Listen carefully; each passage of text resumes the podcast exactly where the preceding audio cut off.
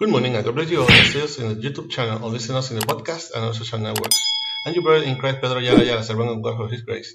And I belong to the Pentecostal Church, Restoration, Holiness, and Love Chamber, Inc., who shepherd and directs our beloved pastor Maribel Núñez Molina. Our church is located at Calle Flamboyant, 194 Pueblo Indio in Canóvanas, Puerto Rico, and this is the ministry that bears by name from the school to heaven, de la escuela al cielo. We will be using the Holy Bible app that you can get free of charge on both the Android platform and the App Store. The verse of the day is in Luke 16:10. Luke 16:10. This is the International Standard Version and reads like this: The powerful word of God is read in the name of the Father, the Son, and the Holy Spirit. Amen.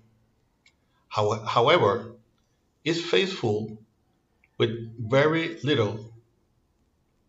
Is also faithful with a lot, and however, is dishonest with very little, as also dishonest with a lot.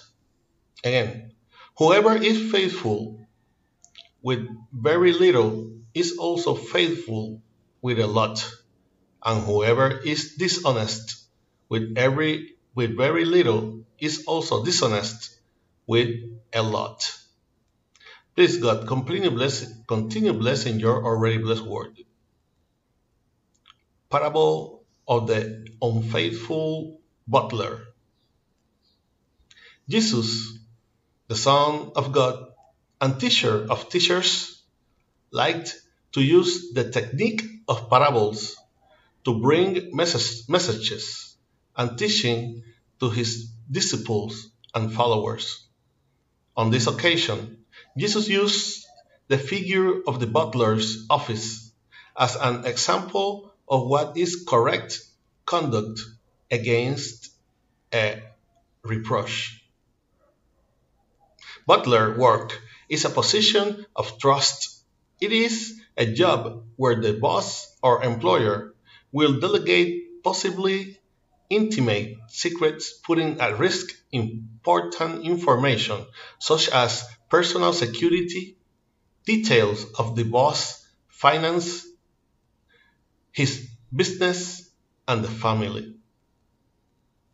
For this reason, it is imperative that the one who holds a position of butlers enjoys full confidence in the service of his patron.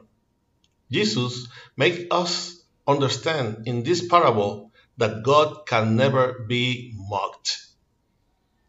It is certainly possible that being human can convince, deceive, or cheat on others since the world only looks at superficial things and does not seek inside.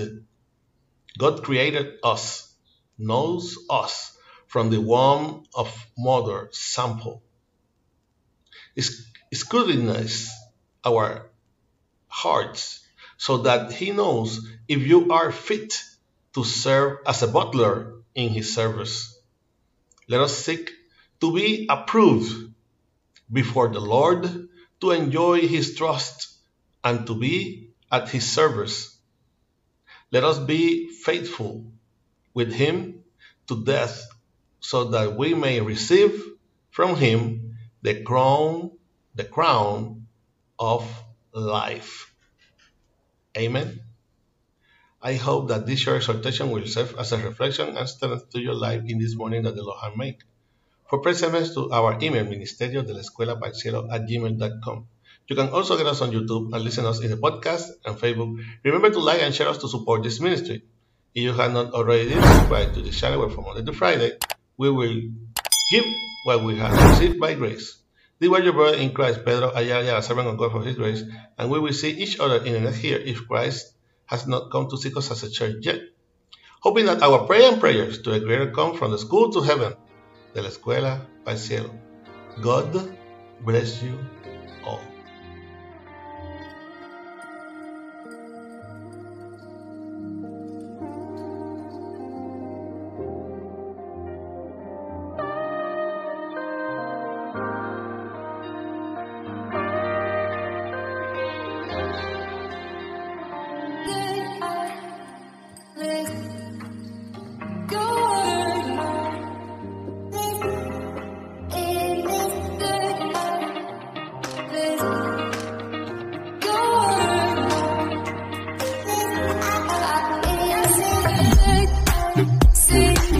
Yes,